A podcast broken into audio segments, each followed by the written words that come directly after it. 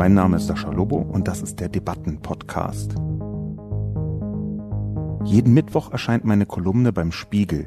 Die Redaktion sucht mir dann eine Handvoll Kommentare, vor allem aus dem Spiegel Forum, und hier im Debatten-Podcast reagiere ich darauf. Wenn die AfD einen inhaltlich richtigen Antrag stellt, soll dann aus Prinzip gegen diesen Antrag gestimmt werden? Argumente gegen Propaganda hat noch nie funktioniert. Alles, was hilft, ist Aufklärung über die Methoden und die wahren Ziele dieser Partei. Über so viel Blödsinn kann man sich nur wundern. Unser Podcast wird heute präsentiert von Blinkist, der App, die große Ideen auf den Punkt bringt. Denn Blinkist verwandelt die Kernaussagen der besten Sachbücher in 15-minütige Kurztexte und Audiotitel in Hörbuchqualität. Unter den Titeln sind die neuesten Ratgeber und Bestseller aus mehr als 25 Kategorien wie Produktivität, Politik, Wirtschaft und persönliche Entwicklung mit Tipps und Tricks für Alltag und Beruf. Insgesamt stehen Nutzern rund 3000 Sachbücher zur Verfügung. Für Hörer des Debattenpodcasts gibt es 25% Rabatt auf das Jahresabo Blinkist Premium unter blinkist.de slash lobo. Die App kann man auch sieben Tage lang kostenlos testen. Guten Tag und herzlich willkommen zu einer weiteren Ausgabe des Debatten- und Reflexionscastes. Heute zum Thema Umgang mit Faschisten und ihren Wählern ein Lob der Ausgrenzung. Zunächst wie immer die Zusammenfassung. Umgang mit Faschisten und ihren Wählern. Ein Lob der Ausgrenzung. Es gibt einen Vorteil darin, dass ein Teil der AfD-Wählerschaft sich völlig irrational als bürgerliche Mitte betrachtet. Denn das macht sie anfälliger für das wirksamste Instrument der Zivilgesellschaft gegen Faschisten und ihre Wähler. Ausgrenzung. Lobo definiert Ausgrenzung als eine nicht gewalttätige Erhöhung der sozialen Kosten für das Propagieren rechtsextremer Haltungen. Welche Maßnahmen sinnvollerweise zu einer anständigen Ausgrenzung gehören und welche nicht, soll gern diskutiert werden. Auch erzkonservative Meinungen sind natürlich Teil einer liberalen Demokratie. Die Grenze verläuft bei der Wahl der AfD oder einer Zusammenarbeit mit der AfD. Das ist relevant, weil im Netz nicht wenige Menschen zwar ausgesprochen konservative Haltungen verbreiten, aber sich explizit gegen die Faschisten der AfD aussprechen. Auf diese Leute kommt es an, und der Konservatismus kommt ins Spiel, und zwar in doppelter Weise. Denn Konservative sorgen sich stärker als andere um ihr Ansehen in der Gesellschaft. Wo ein Wertekompass nicht so ganz eindeutig gepolt ist, kann ein wenig sozialer Druck eine große Hilfe sein. Ziel der AfD-Wähler ist es, sich nicht für ihre Wahl schämen zu müssen. Das Ziel aller Demokraten muss daher sein, ihnen klarzumachen, doch, ihr solltet euch schämen. Die rechtsextreme Strategie der Selbstverharmlosung zielt auf diese bürgerliche Pseudomitte ab, denn solche Leute wollen so gern normal sein. Sie sehnen sich so sehr nach gesellschaftlicher Anerkennung. Genau diese dürfen sie nicht bekommen, denn gesellschaftliche Anerkennung für Faschisten und ihre Wähler endet prinzipiell katastrophal. Das, worauf es letztlich ankommt, ist die Ausgrenzung der AfD durch echte Konservative und Wirtschaftsliberale. Denn sie funktioniert.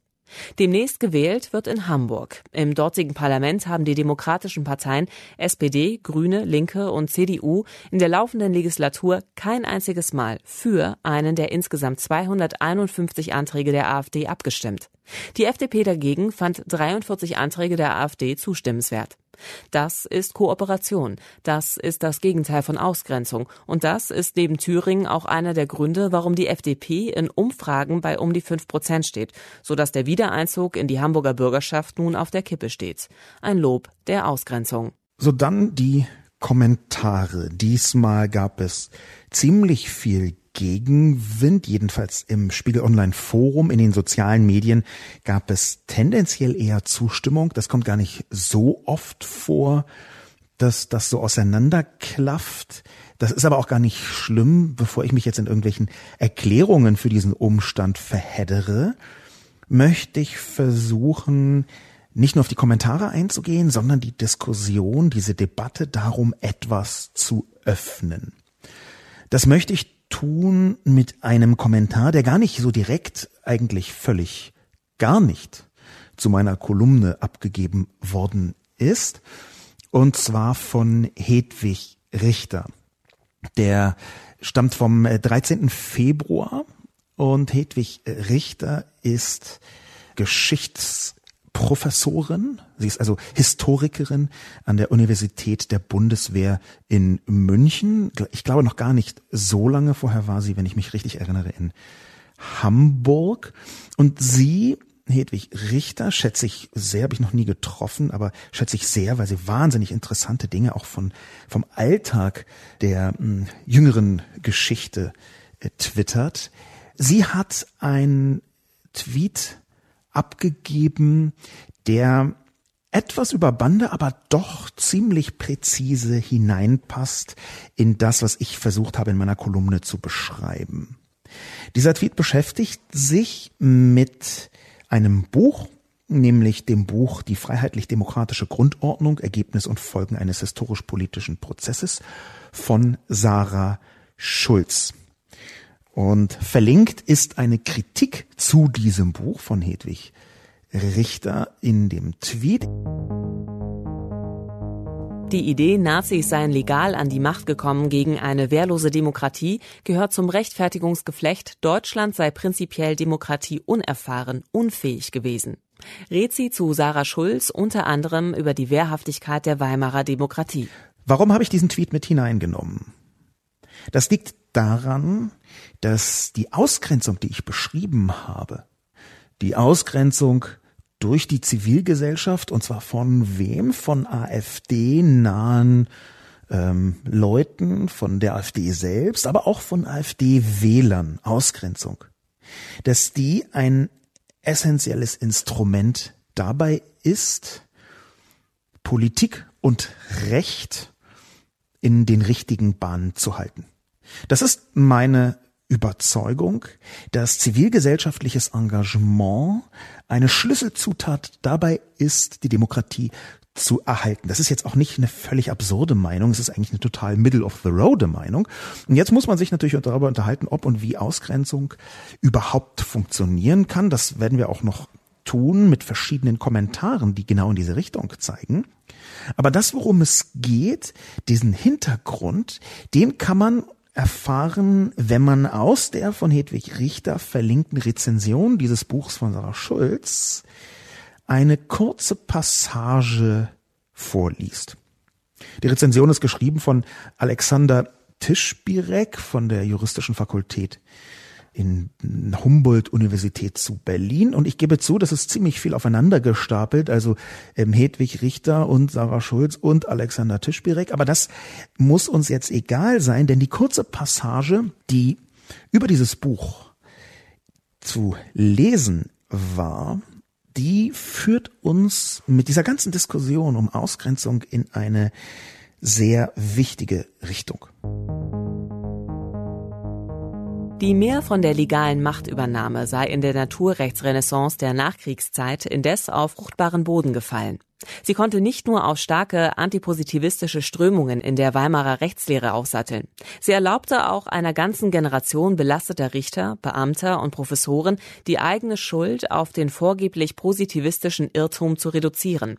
Man habe lediglich treu das geltende Recht angewandt, das in seiner kalten Neutralität eben auch dem NS bereitwillig zu Diensten gewesen sei. Das ist schon eine relativ komplexe und komplizierte Diskussion, die dahinter steht nämlich die um Rechtspositivismus versus Naturrecht. Das muss ich vielleicht ganz kurz und knapp erklären. Ein Mini-Zitat von Wikipedia des Artikels äh, Naturrecht soll dabei ausreichen. Anschaulich erklärt ist positives Recht das Recht, das vom Menschen erschaffen wird, während Naturrecht vom Menschen bloß entdeckt wird diese ganzen rechtsphilosophischen Diskussionen, die dahinter stehen, die versuchen wir denn, auch wenn es gar nicht so leicht ist, etwas beiseite zu schieben und versuchen uns mal darauf zu konzentrieren, wie und warum das eine direkte Verbindung hat zu der Ausgrenzung. Diese direkte Verbindung zur Ausgrenzung ist nämlich aus meiner Sicht ein unbedingter Glaube an Prozesse der Demokratie. Dass man also in einer Demokratie bestimmte Prozesse für so unfassbar wichtig und richtig und gegeben hält, dass sie nicht durchbrochen werden sollen.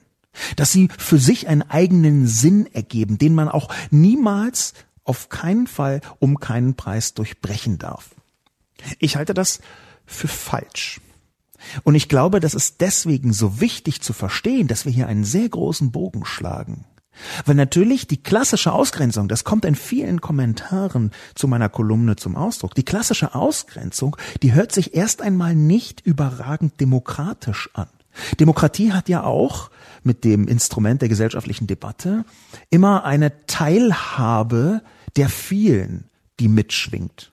Und zwar in vielen Bereichen auch eine zwingende Teilhabe. Demokratie ist ja jetzt kein Ponyhof, sondern tatsächlich etwas, wo eine Gesellschaft sich dafür entscheidet, so viele Menschen wie möglich zu inkludieren. Nicht nur durch Wahlen, nicht nur durch politisches Engagement aller Art, sondern eben auch durch genau solche Debatten. Das heißt, auf den ersten Blick ist Ausgrenzung tatsächlich ein vermeintlich antidemokratisches Instrument.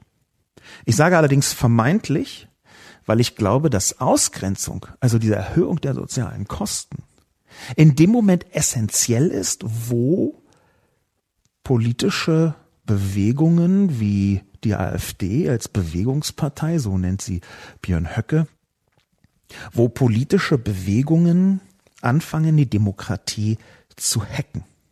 Also mit ihren eigenen Instrumenten versuchen, die Demokratie zur Strecke zu bringen. Dahinter steht sehr viel mehr als nur ein bisschen Diskussion über die Inhalte von der AfD oder nicht. Dahinter steht natürlich, dass die AfD aus meiner Sicht eine antidemokratische Partei ist, die danach strebt, die gegenwärtige liberale Demokratie abzuschaffen.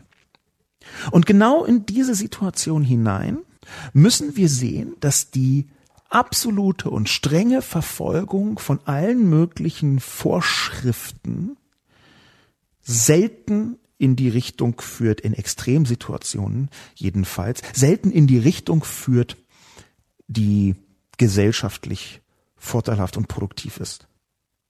Das bedeutet, was in diesem Buch steht, was in dieser Rezension steht, worauf Hedwig Richter hingewiesen hat, das hängt ganz eng damit zusammen, ich habe ja nur Vorschriften befolgt, ich habe ja nur Befehle befolgt.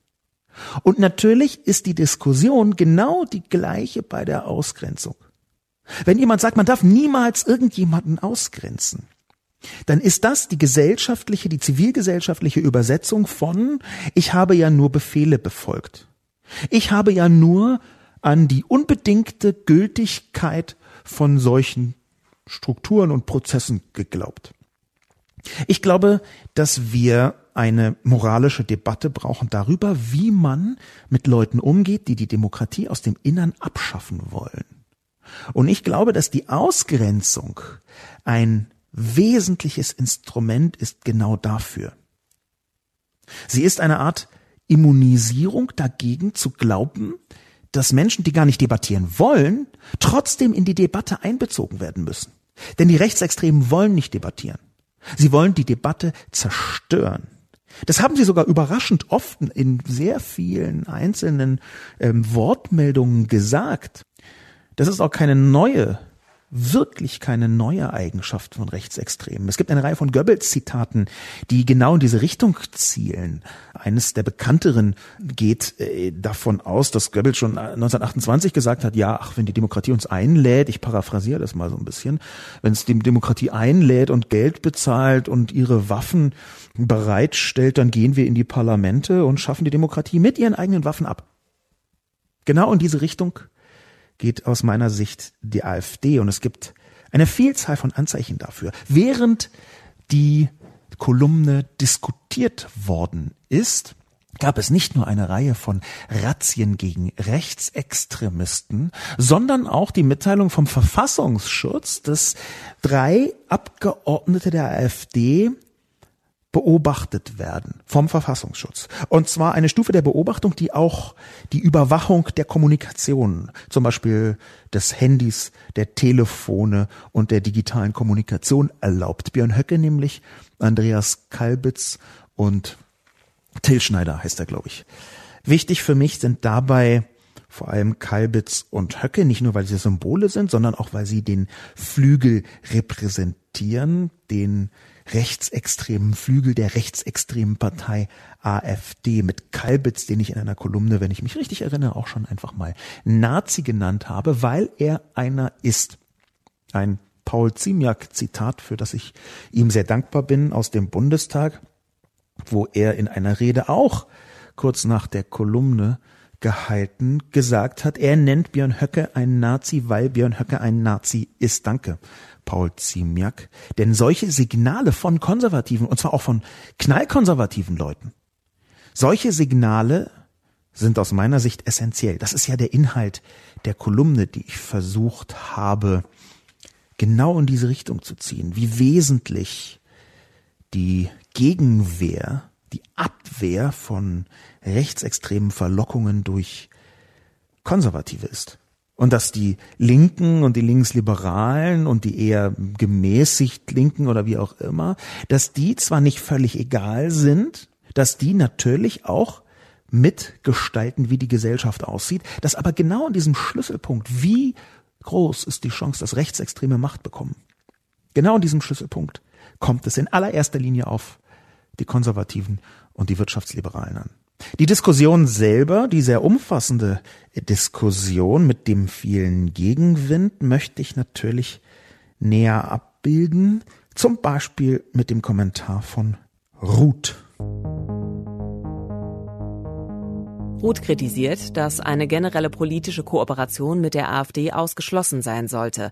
Die Ausgrenzung müsse auf inhaltlicher Ebene erfolgen. Der Gedankengang ist im Grunde absolut richtig. Falsch ist allerdings der Schluss, es gebe Kooperation zwischen FDP und AfD, weil in Hamburg die FDP für Anträge der AfD gestimmt hat. Lieber Herr Lobo, bei aller Gedankenschärfe verfallen Sie leider genau in den Reflex, den Sie zuvor so schön analysiert und als AfD fördernd herausgearbeitet haben. Als Linker kann man vielleicht noch eine Position vertreten, bei der es keinerlei inhaltliche Überschneidungen mit der AfD gibt.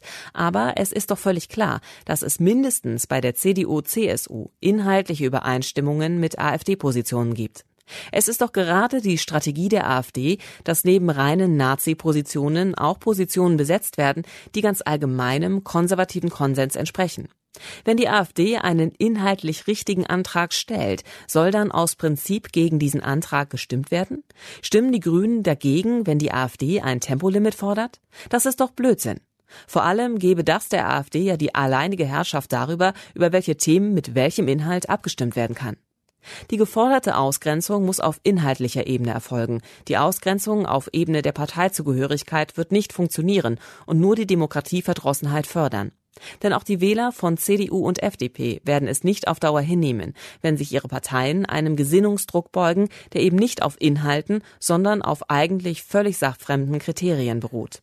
Liebe Ruth, ich möchte Sie fragen, wo Sie in den letzten fünf Jahren waren. Denn ganz offensichtlich waren Sie nicht in der Debatte in Deutschland unterwegs.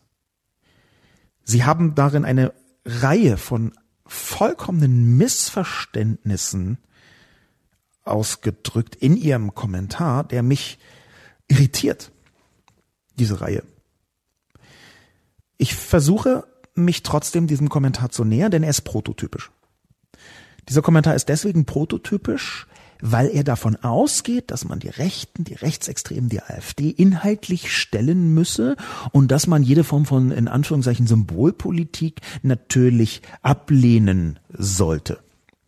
Ich versuche mich also Ihrem Kommentar, den ich für komplett falsch halte, trotzdem so zu nähern, als könne da ein Körnchen Wahrheit drin sein. Wahrscheinlich ist sogar ein Körnchen Wahrheit drin, allerdings ein ganz anderes Körnchen, als Sie glauben. Es geht nämlich überhaupt nicht drum, was Sie sagen, sich dem Ganzen inhaltlich zu nähern. Der Kern meines Widerspruchs gegen Ihren Kommentar ruht, ist, dass es den Rechten und Rechtsextremen nicht die allergeringste Bohne auf Inhalte ankommt. Null.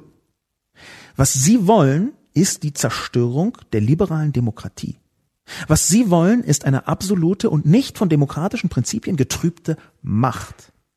Die AfD strebt, und wir können hier eine Vielzahl von Reden, zum Beispiel die bekannte Höcke-Rede von Anfang 2017. Die Dresdner Rede von Höcke, über die habe ich auch eine Kolumne geschrieben im Januar 2017. Die können wir heranziehen, wo relativ klar wird, in welche Richtung das geht, nämlich bis wir 51 Prozent haben, ist eine Paraphrase aus dieser Rede. Oder die verschiedenen Gelegenheiten, wo AfD-Führungspersonal, wie zum Beispiel auch Alexander Gauland, von Machtergreifung sprachen. Machtergreifung ist eine sehr eindeutige Formulierung und sie ist nicht zufällig und nicht aus Versehen geschehen. Es geht der AfD nicht darum, Inhalte abzubilden. Es geht der AfD darum, die liberale Demokratie abzuschaffen. Das heißt, Wann immer wir von irgendwelchen inhaltlichen Diskussionen sprechen, ist das für die AfD nur eine Tarnung. Und zwar eine Tarnung als eine Partei, die vorgeblich ja irgendwie an Demokratie interessiert sei, nämlich an der gemeinschaftlichen Gestaltung von Inhalten. Das ist die AfD nicht. Wenn Sie fragen, Ruth, wenn die AfD einen inhaltlich richtigen Antrag stellt, soll dann aus Prinzip gegen diesen Antrag gestimmt werden? Ja, Exakt. Und das Prinzip heißt Demokratie.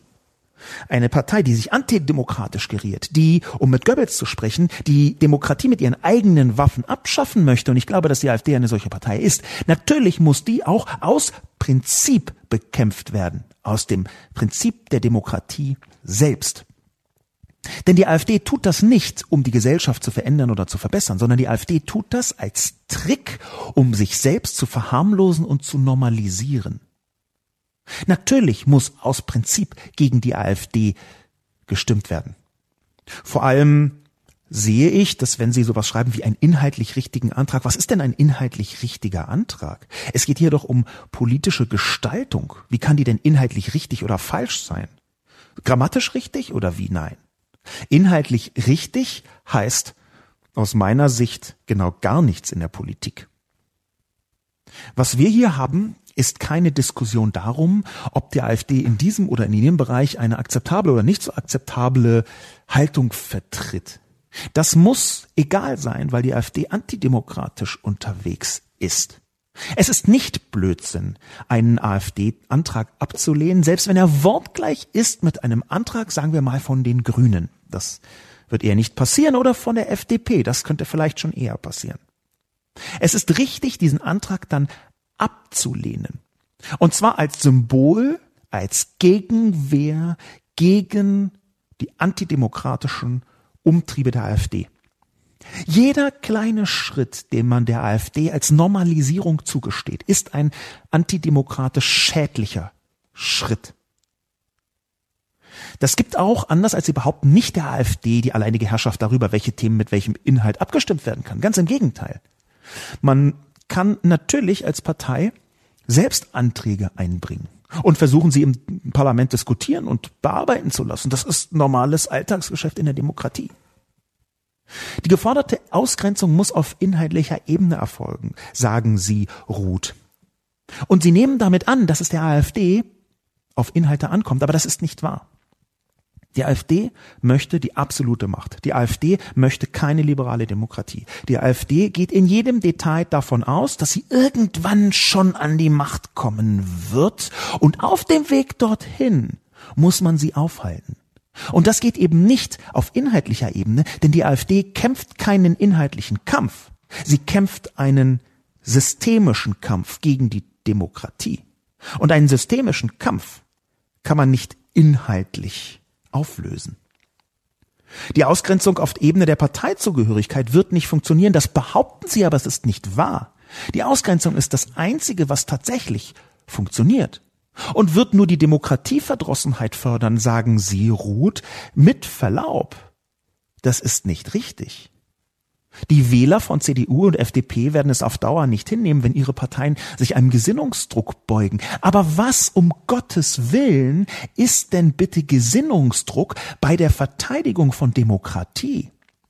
Natürlich kann die CDU, wenn die AfD einen Antrag hat, den eigentlich der CDU total richtig entsprechen würde, kann die CDU einen vergleichbaren Antrag nochmal stellen und dem dann zustimmen. Es geht hier aber um die Setzung von Symbolen, denn wir reden hier von einem symbolträchtigen Kampf. Wir reden hier davon, dass Symbole natürlich auch in der Politik eine Funktion haben, eine Strahlkraft. Und diese Strahlkraft bedeutet, wann immer man anfängt, der AfD zuzugestehen, dass sie ja offensichtlich doch auch inhaltlich arbeitet und ihr ein kleines Zuckerli, hin, Zuckerli hinwirft, fängt man an, sie zu normalisieren. Und das ist deswegen schädlich, weil Wähler dort draußen ziemlich genau darauf achten. Sie achten darauf, ob eine Partei wie die AfD von anderen vielleicht doch ein bisschen akzeptiert wird. Sie achten darauf, ob die AfD so eine Schmuddelpartei ist oder nicht doch vielleicht auch so ein bisschen eine normale Partei. Aber die AfD ist keine normale Partei und sie darf auch nicht behandelt werden wie eine normale Partei. Sie muss ausgegrenzt werden.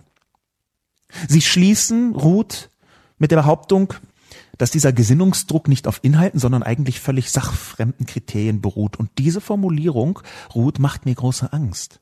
Seit wann ist Moral, seit wann ist Ethik insgesamt sachfremd? Wir reden hier von einer Politik, die in einer liberalen Demokratie sich einem Menschenbild verschrieben hat, das im Grundgesetz Ausdruck findet.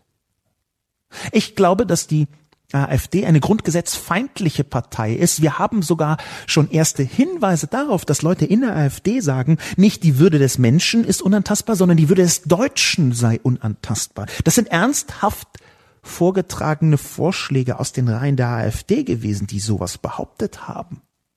In jedem Fall findet sich ungefähr diese inhaltliche Annäherung in eine Vielzahl von verschiedenen Ansätzen der AfD in ihrer Politik. Und was sagt uns das? Das sagt uns, dass die AfD sich eben alles andere als dem grundgesetzlichen Menschenbild verschrieben fühlt. Und wenn Sie jetzt das grundgesetzliche Menschenbild als sachfremdes Kriterium betrachten, das tut mir dann leid. Dann kann ich Ihnen nicht mehr helfen dann sind sie, haben sie sich selbst in einen Irrgarten geführt. Und zwar genau in einen solchen Irrgarten von Regeln und Diskussionsmechaniken und vermeintlich demokratischen Prinzipien und vermeintlich demokratischen Prozessen, in dem sie sich verheddern, während die AfD drüber rüber marschiert. Völlig sachfremde Kriterien eben nicht. Es geht hier um die Verteidigung der Demokratie. Und das alles sind ja nicht Dinge, die ich mir ausdenke. Wenn drei Politiker der AfD beobachtet werden vom Verfassungsschutz, der selbst nun wirklich auch ein ziemliches Problem mit seiner Rechts, wie soll ich das jetzt ausdrücken, Rechtsoffenheit bestimmter Strukturen mitbringt, dann heißt das was. Dann bedeutet das etwas. Wenn Politiker von der CSU Horst Seehofer zum Beispiel ist deswegen gerade vor Gericht, die AfD staatszersetzend nennen, dann bedeutet das etwas. Horst Seehofer ist nun wirklich keine linksextreme Figur in der deutschen Politiklandschaft. Das werden Sie bemerkt haben, lieber Ruth.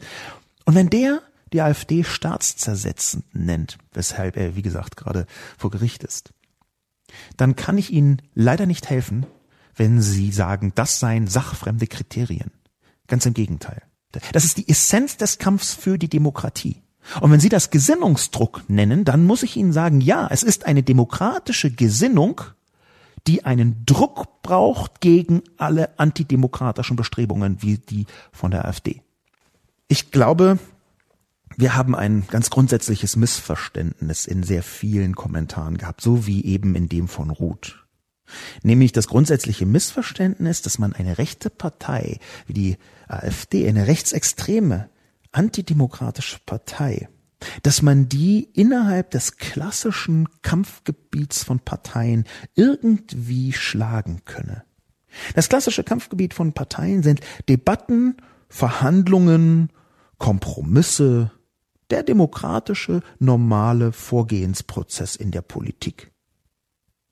Aber wenn jemand nur kaputt machen möchte, wenn jemand allergrößtes Interesse daran hat, die gesamte demokratische Politik als lächerlich und schlecht und doof dastehen zu lassen, so wie es in Thüringen passiert ist, das haben eine Vielzahl von Beobachterinnen und Beobachtern auch genauso analysiert. Wenn das aber das Ziel ist, dann kann man dieses Ziel und den Weg dorthin nicht bekämpfen, indem man anfängt, inhaltlich zu diskutieren. Lutz hat auch kommentiert. Lobo glaubt also, wenn die Konservativen und Wirtschaftsliberalen die AfD und ihre Wähler ausgrenzen, zerfällt die AfD. Über so viel Blödsinn kann man sich nur wundern. Ich würde es mal mit dem Lösen von Problemen versuchen, dann klappt's auch wieder mit dem Protestwähler. Lutz hat hier mehrere Missverständnisse drin, die ich versuche richtig zu rücken, um diese Debatte um AfD und das, den Umgang der AfD auf einen funktionalen Weg zu führen. Zumindest möchte ich das versuchen. Ich glaube nicht, dass die AfD zerfällt, wenn man ihre Wähler ausgrenzt und ihre, die AfD selbst. Ganz im Gegenteil. Ich glaube, ein AfD-Verbot tut dringend Not. Ich glaube, dass man die Partei AfD so schnell wie möglich verbieten sollte, weil sie eben, ich zitiere Horst Seehofer, staatszersetzend ist. Und natürlich kann in einer Demokratie eine staatszersetzende, erst recht eine rechtsextreme Partei verboten werden. Und in Deutschland eine noch doppelt so große Verbietung einer rechtsextremen staatszersetzenden Partei. Einfach weil, bitte schauen Sie in ein beliebiges Geschichtsbuch. Ich glaube nicht, dass sie zerfällt, die AfD. Aber Ausgrenzung durch Konservative und Wirtschaftsliberale ist der sicherste Weg, die AfD nicht an die Macht zu bringen. Wir haben das Beispiel Österreich, wo die FPÖ an die Macht gekommen ist, mehrfach, weil die Konservativen angefangen haben zu sagen, naja, ach, vielleicht dann machen wir doch mal eine Koalition oder so. Wir haben in diese Richtung Bestrebungen in Thüringen gehabt, Vorformen von Koalitionen, Duldungen und so weiter und so fort. Ich glaube nicht, dass die AfD zerfällt.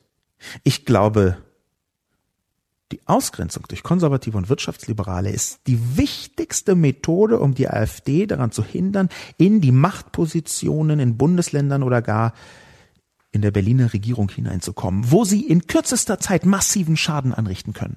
Wir reden hier von massivem Schaden für die gesamte Demokratie, nicht nur für Linke oder Linksliberale oder irgendwas, sondern für die gesamte Demokratie. Wir haben eine Vielzahl von Beispielen dafür. Lutz sagt weiterhin, ich würde es mal mit dem Lösen von Problemen versuchen, dann klappt's auch wieder mit dem Protestwähler.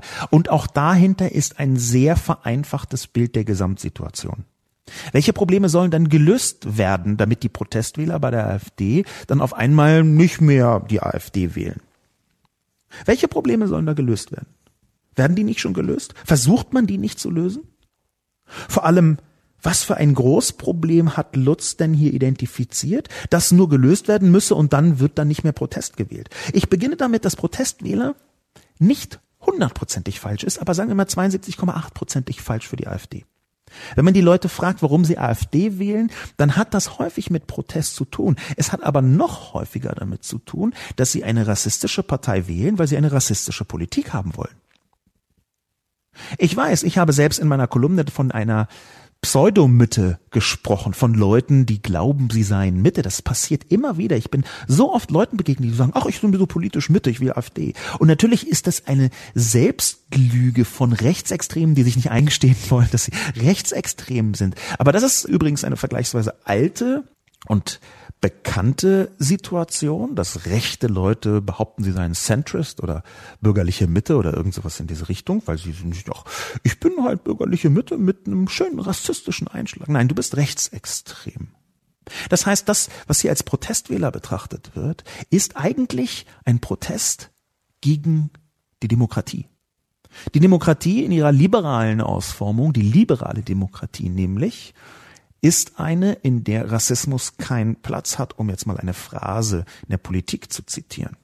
Es ist eine, die nur als liberale Demokratie überhaupt funktioniert mit einem Menschenbild wie im Grundgesetz, dass niemand wegen zum Beispiel seiner Herkunft benachteiligt werden darf oder seiner Hautfarbe wegen oder seiner sexuellen Ausrichtung wegen, seiner Religion und so weiter und so fort.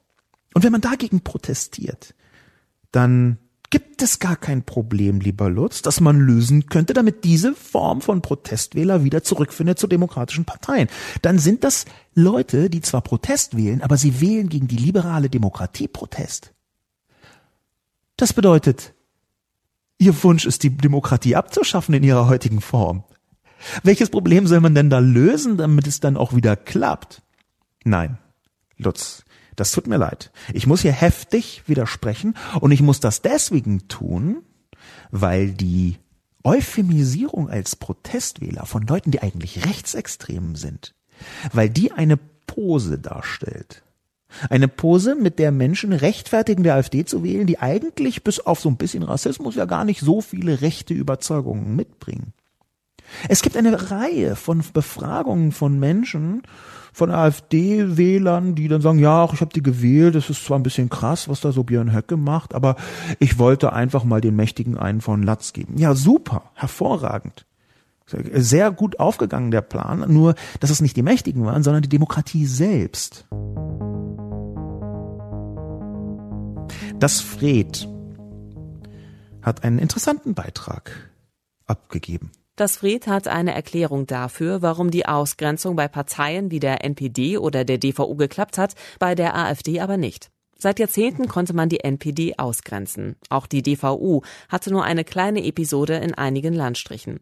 Warum geht das nicht bei der AfD? Weil die AfD sich als Eurokritiker gegründet haben und damit hoffähig für die Medien wurden.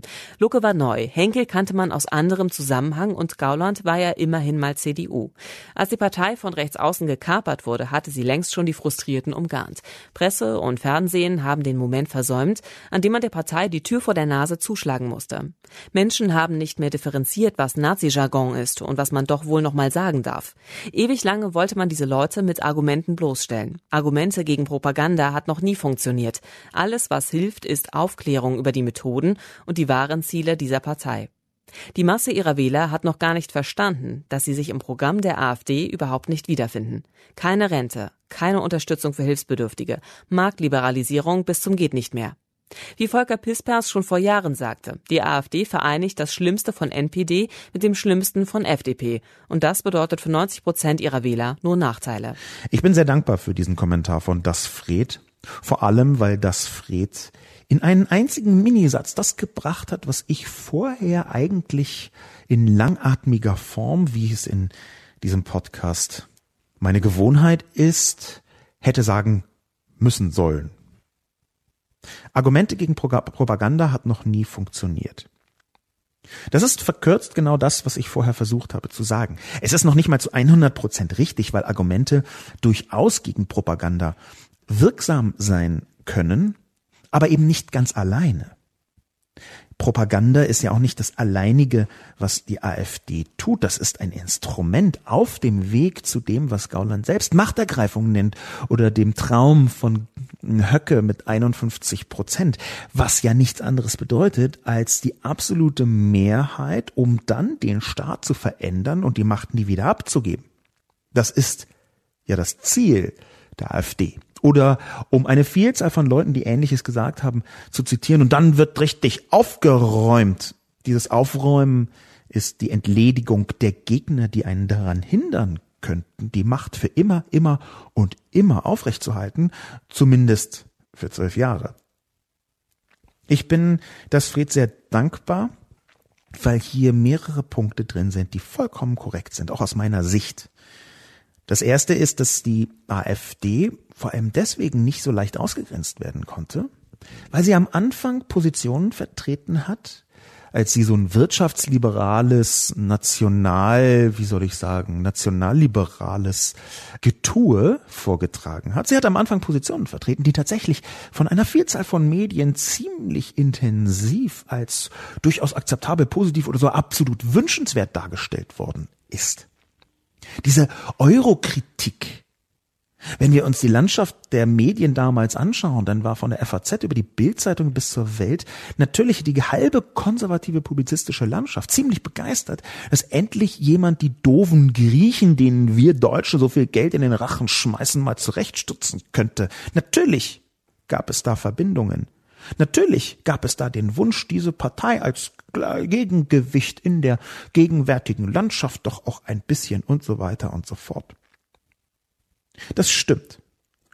Und auch hat das Fred damit recht, dass die Presse und Fernsehen den Moment versäumt haben, an dem man der Partei den Tür vor der Nase zuschlagen musste. Und dann wieder, wie hätte das denn gehen sollen?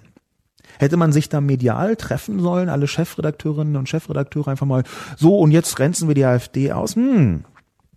Der Trick der AfD ist die ständige Radikalisierung gewesen, Schrittchen für Schrittchen für Schrittchen.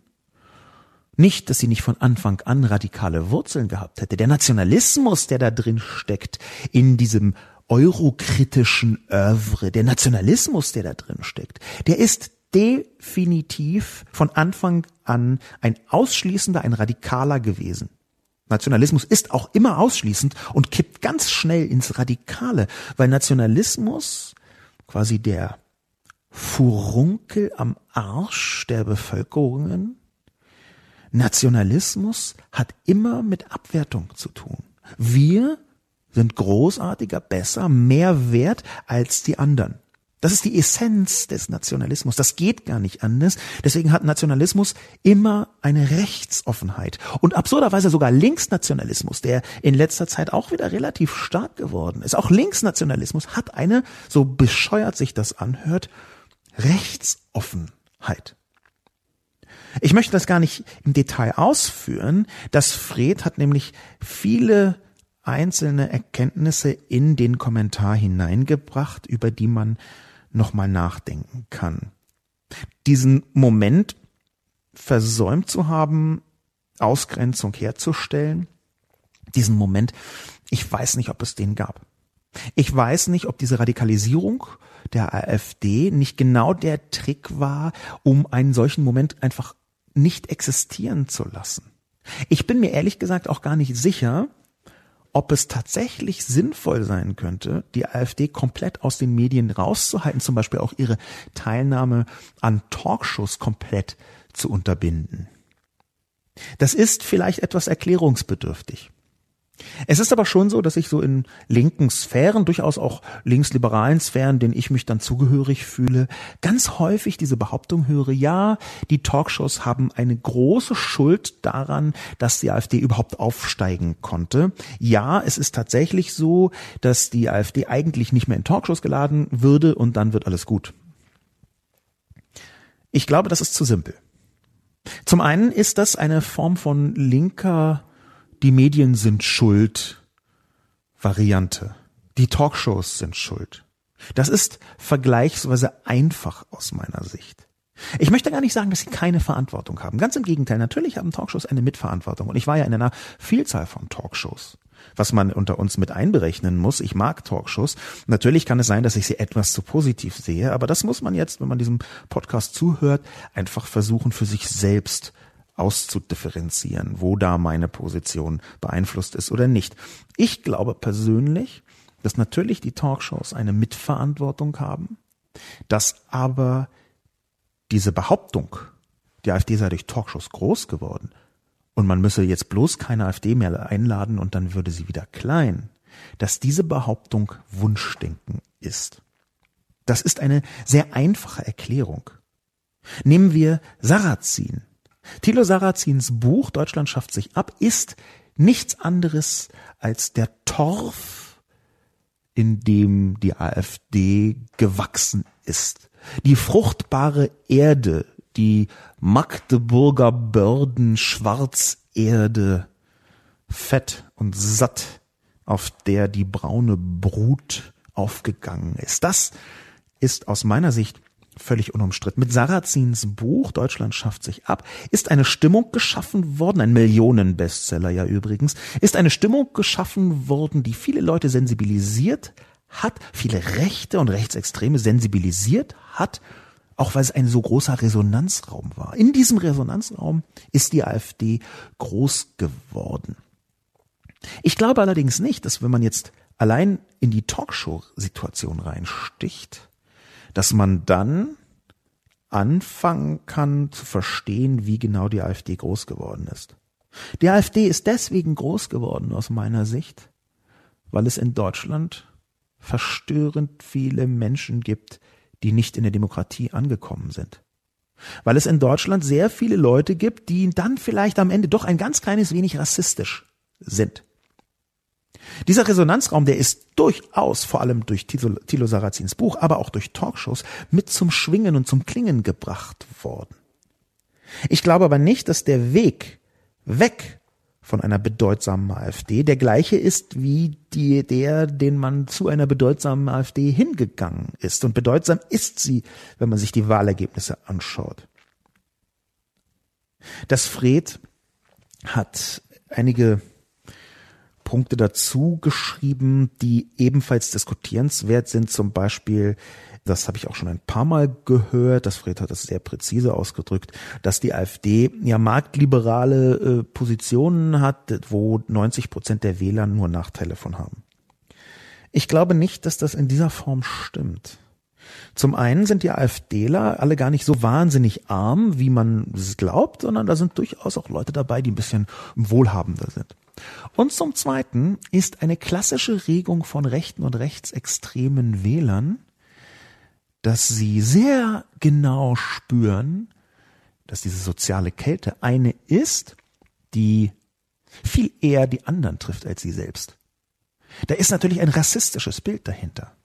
Man möchte nicht mehr die, das Weltsozialamt sein, um jetzt ein NPD-Plakat zu zitieren, das glaube ich ganz ähnlich auch von der AfD existiert. Man möchte ja unsere Leute schon eher stützen, aber nicht die Ausländer, die andersrassischen. Das sind tatsächlich genau das, rassistische, urrassistische Gedankengänge wie der, den ich eben aus dem Kopf eines Proto-AfD-Wählers zitiert habe. Genau diese Gedankengänge, die mögen nicht logisch sein. Aber sie sind noch lange, nur weil sie nicht logisch sind, komplett falsch. Denn natürlich kann die AfD hundertmal irgendwelche, wie soll ich sagen, marktliberalen Positionen vertreten. Das spielt überhaupt keine Rolle in dem Moment, wo sie ausreichend rassistisch sind, um Wähler anzusprechen. Es gibt sogar Wähler von Trump, die sagen, kaum verkappt. Es mag sein, dass meine Situation schwieriger wird durch Trump, aber dafür kümmert er sich um die ganzen Immigranten. Und die nehmen das dann in Kauf. Das ist für Deutschland, soweit ich weiß, noch nicht im Detail erforscht, weil natürlich Wissenschaft immer ein bisschen länger dauert und AfD-Wähler in Deutschland noch nicht so umfangreich durchleuchtet worden sind, wie zum Beispiel diese klassischen Trump-Wähler. In den Vereinigten Staaten hat man sich sehr lange und intensiv auch wissenschaftlich darum gekümmert. Ich habe das jedenfalls noch nicht in der Öffentlichkeit gesehen. Es kann sein, dass ich hier jemandem fürchterlich Unrecht tue und äh, das viel übersehen habe. Aber aus den Vereinigten Staaten sehen wir umfassendste Untersuchungen und Studien, wie solche Leute ticken.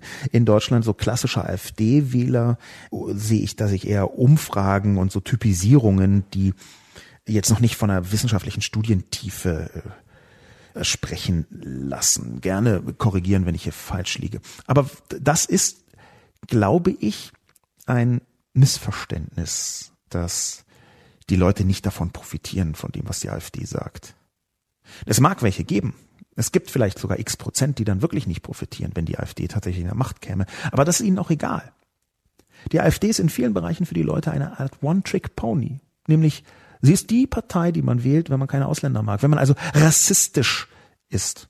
Keine Ausländer mag, muss hier in Anführungszeichen verstanden werden, weil es ja gar nicht um Ausländer geht. Niemand von der AfD hat irgendwas gegen Dänen oder Niederländerinnen oder Schwedinnen oder so. Alle, die irgendwie immer von Ausländer sprechen, sprechen natürlich kaum verkappt von einer rassistischen Definition dieser Begrifflichkeit.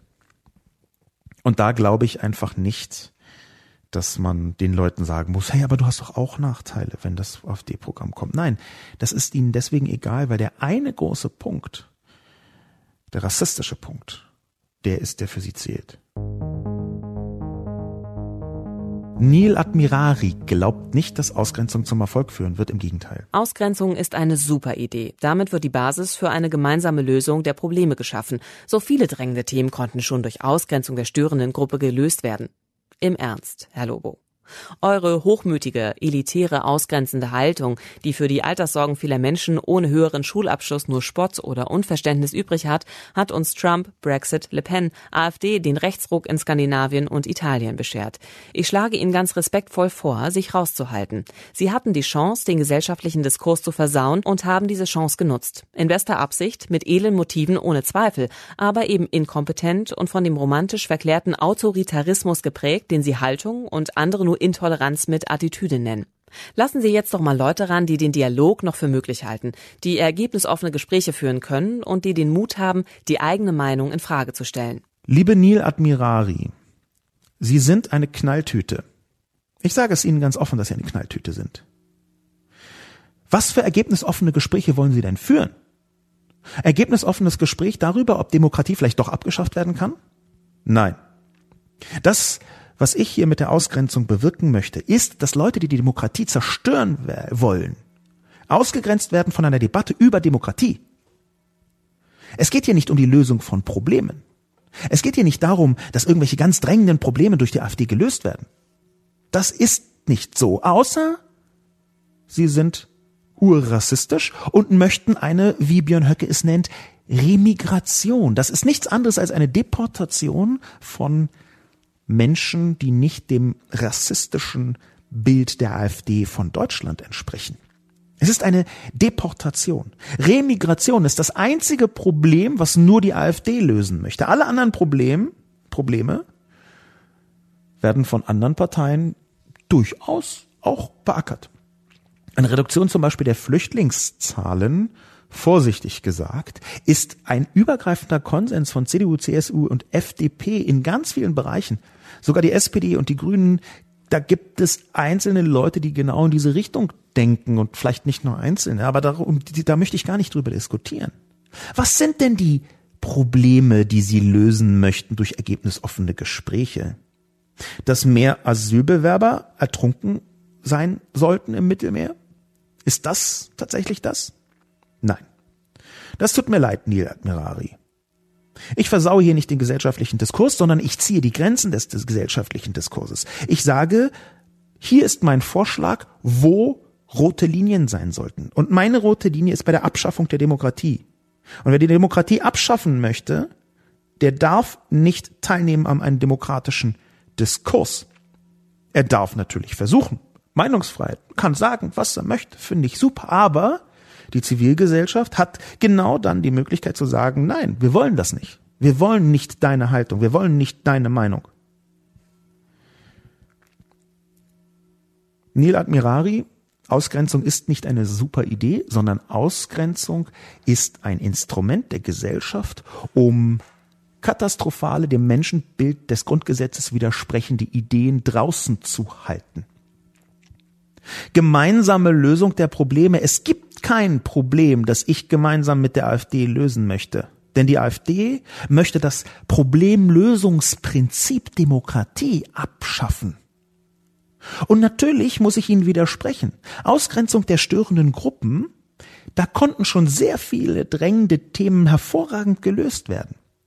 Ich verweise hier auf Daniel Sieblatt. Das habe ich schon ein paar Mal getan. Daniel Sieblatt ist Professor und zwar Harvard-Professor. Er hat mehrere Bücher geschrieben, zum Beispiel How Democracies Die, wie Demokratien sterben. Kann ich empfehlen. Er hat auch geschrieben Conservative Parties and the Birth of Democracy. Er hat über Konservative geschrieben. Was ist die Essenz von dem, was Daniel Sieblatt sagt? Daniel Sieblatt sagt, wo immer die Demokratie in Gefahr gekommen ist, sein Buch heißt so, How Democracies Die. Und er ist Harvard-Professor, der sich genau damit wissenschaftlich intensiv beschäftigt hat. Überall dort, wo die Demokratie in Gefahr geraten ist, ist sie in Gefahr geraten, weil Rechtsextreme nicht ausgegrenzt wurden, sondern einbezogen wurden, und zwar von Konservativen.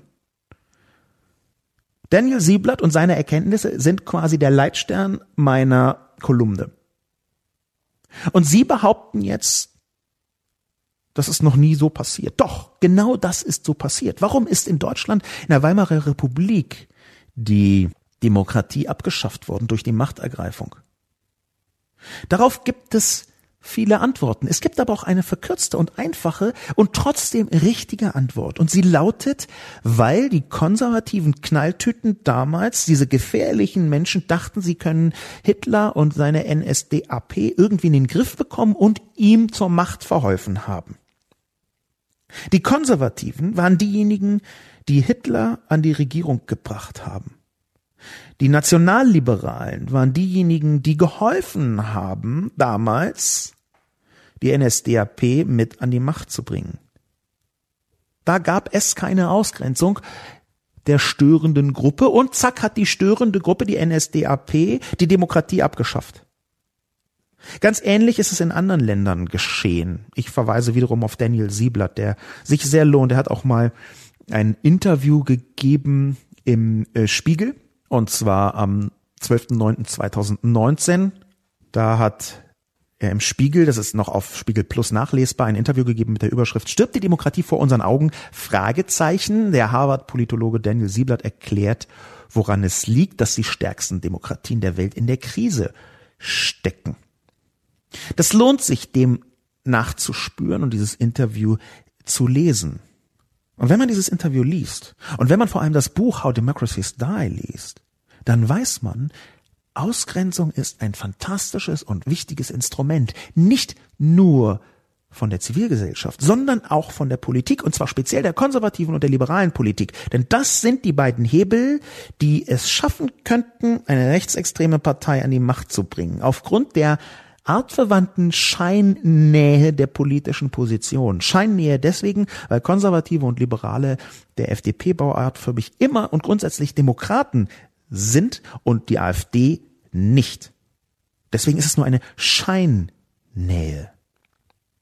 Neil Admirari, Sie können mich gerne beschimpfen als hochmütige, elitäre, ausgrenzende Haltung, die Alltagssorgen vieler Menschen ohne höheren Schulabschluss nur Spott und Unverständnis hat. Nein, das stimmt einfach überhaupt nicht. Meine Position ist eher im Gegenteil, dass ich genau diesen Menschen helfen möchte. Meine politische Position als Linksliberal mit einem sozial starken Einschlag Rot-Grün, würde ich sagen, ich bin zwar in keiner Partei bei Rot-Grün, geht es mir genau um diese Menschen. Lesen Sie zum Beispiel dazu mein Buch Realitätsschock Neil Admirari. Ich habe nicht nur Spott und Unverständnis dafür übrig. Ganz im Gegenteil.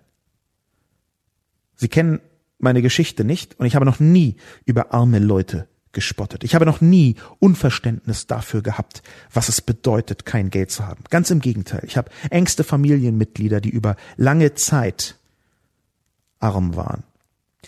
Ich empfinde es als Pose von Ihnen, Neil Admirari, dass Sie mir einfach unterstellen, dass mir diese Alltagssorgen nichts bedeuten. Und es gibt für mich nur eine einzige Auflösung dieser Unterstellung. Nämlich in dem Moment, wo Sie Alltagssorgen übersetzen als die Ausländer. Dann ist es tatsächlich richtig, dass ich dafür kein Verständnis habe. Unverständnis. Wenn Ihre Alltagssorgen daraus bestehen, dass es Ausländer gibt, Neil Admirari, dann stimmt Unverständnis. Wenn die Alltagssorgen daraus bestehen, dass sie zu wenig Geld verdienen, dann kämpfe ich dafür, dass sie mehr Geld verdienen. Dann kämpfe ich dafür, dass sie in einer Gesellschaft leben, die Existenzangst abschaffen möchte. Das versuche ich jedenfalls. Das ist eins meiner Ziele. Ich glaube einfach nicht, dass Sie sich ausreichend beschäftigt haben, Neil Admirari, mit den Hintergründen davon, warum rechte Parteien an die Macht kommen. Ich glaube nicht, dass man, um Sie zu zitieren, ergebnisoffene Gespräche über alles und jedes führen kann. Im Gegenteil. Ergebnisoffenheit ist ein wunderbares Instrument innerhalb der Grenzen der liberalen Demokratie, aber außerhalb der Grenzen. Bei denjenigen, die die liberale Demokratie abschaffen wollen, ist Ergebnisoffenheit ganz offensichtlich kontraproduktiv. Der letzte Kommentar, den ich einbringen möchte, stammt von J. Was ist das nur für ein Demokratieverständnis? Nach der Logik können wir die diplomatischen Beziehungen zu Ungarn, Polen, USA, Brasilien und so weiter ja auch gleich einstellen. Liebe Person J, nein. Mein Demokratieverständnis steht hier gar nicht zur Debatte. Mein Demokratieverständnis habe ich lang und breit auf ungefähr 700 verschiedenen Artikeln und Plattformen zum Besten gegeben. Es ist ein liberales Demokratieverständnis. Es ist auch ein Demokratieverständnis, nach dem staatszersetzende, Zitat Seehofer, Parteien gefälligst verboten werden sollten, weil sie die Demokratie zerstören. Und ich zu große Stücke auf die Demokratie halte, auf die liberale Demokratie setze, als dass ich sie zerstört sehen wollte. Diese Logik, die Sie meinen, die diplomatischen Beziehungen zu Ungarn, Polen, USA, Brasilien oder so gleich einstellen, das ist aus meiner Sicht überhaupt nicht enthalten in irgendetwas, was ich gesagt habe. Sie unterstellen einfach irgendeine nicht vorhandene Logik. Das ist so ein klassischer Pappkamerad, den sie hier aufbauen und dann ummähen, also dem Gegner eine absurde Argumentation unterstellen, die man dann abräumt. Aber diese Unterstellung ist ja falsch. Und das liegt zum einen daran, dass diplomatische Beziehungen nach anderen Prinzipien funktionieren als Innenpolitik. Diplomatische Beziehungen gehen überhaupt erstmal davon aus, dass man zwischen Staaten kommuniziert. Und natürlich muss man auch zwischen Staaten kommunizieren, wo der eine Teil nicht vielleicht so richtig eine, um jetzt mal Gerhard Schröder zu zitieren, lupenreine Demokratie ist. Natürlich bin ich dafür, Beziehungen auch mit nichtdemokratischen Staaten zu unterhalten. Es geht nämlich gar nicht anders. Insofern ist Ihre Unterstellung von Anfang an eine ziemliche Quatschunterstellung. Den Kommentar reingenommen habe ich aber, um nochmal auf das Demokratieverständnis zu kommen. Denn ich möchte schließen bei diesem Kommentar von J. mit einer Frage. Einer Frage, die ich vielleicht zu einem kleinen Teil beantworte, aber die erstmal als Frage im Raum steht. Ein Demokratieverständnis, ein liberal-Demokratieverständnis, wie geht das um mit Bedrohung der Demokratie? J. Was glauben Sie? Glauben Sie, dass Bedrohungen der Demokratie trotzdem demokratisch integriert werden müssen in den Diskurs? Glauben Sie, dass man mit jemandem, der die Demokratie zerstören möchte, die liberale Demokratie abschaffen möchte, dass man mit dem genauso reden und diskutieren sollte über alle möglichen Inhalte wie mit jemandem, der ein ehrliches Interesse an einer Verbesserung in seinem eigenen politischen Sinn von der Demokratie hat? Glauben Sie tatsächlich, dass es zur Demokratie gehört, jede Meinung uneingeschränkt teilnehmen zu lassen am Diskurs? Und ich rede jetzt nicht davon, dass man sie nicht äußern darf, das ist Meinungsfreiheit, sondern ob sie am Diskurs teilnimmt. Im Gegenteil. Ausgrenzung ist ein Prinzip, damit die Meinungsfreiheit blühen kann, ohne dass jede absurde oder menschenfeindliche Meinung automatisch Teil der demokratischen Prozesse wird. Natürlich brauchen wir Ausgrenzung. Natürlich brauchen wir Ausgrenzung von der politischen Debatte. Und natürlich gehört zu einem elementaren Demokratieverständnis dazu, dass bestimmte Meinungen nicht diskutiert werden, schon weil man so Demokratien lahmlegen könnte.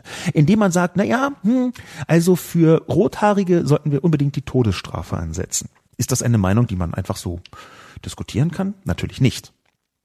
Und dann kommt die gleiche Person und sagt, nein, ähm, Todesstrafe war vielleicht ein bisschen viel. Also Rothaarige 50 Jahre Gefängnis. Auch das diskutiert man und sagt nein und es war deswegen nicht und diese und dann kommt dann der 45 Jahre Gefängnis, 40 Jahre Gefängnis und so weiter und so fort. Sie verstehen, worauf ich hinaus möchte. Man kann eine Demokratie lahmlegen, indem man jeden menschenfeindlichen Unfug anfängt so zu behandeln, als sei es eine diskutierenswerte Meinung. Eine diskutierenswerte politische Haltung. Nein, wir brauchen die Ausgrenzung als Schutzfunktion der Demokratie. Das ist das Demokratieverständnis. Und das bedeutet nicht, dass man Weinungen verbieten sollte, die nicht stattfinden dürfen. Das heißt, dass man einen Konsens hat, worüber zu debattieren ist und worüber nicht zu debattieren ist und dass dieser Konsens ein liberal-demokratischer Konsens sein sollte. Natürlich gibt es damit Schwierigkeiten, natürlich ist, gibt es Graubereiche, natürlich ist das kein Idealzustand. Und trotzdem, realpolitisch betrachtet, ist Ausgrenzung ein essentielles Instrument, damit die Demokratie überhaupt funktionieren kann. Und zwar sowohl in gesellschaftsübergreifenden Debatten, wo gefälligst nicht alles zu diskutieren sein soll, nämlich nicht das, was dem Grundgesetz widerspricht, wie auch in der Politik selbst. Was ist das nur für ein Demokratieverständnis? fragen Sie, und meine Gegenfrage, die ich stehen lassen möchte, ist, gibt es überhaupt eine Demokratie ohne die Ausgrenzung von antidemokratischen Haltungen? Mit dieser Frage bedanke ich mich fürs Zuhören und bis zum nächsten Mal.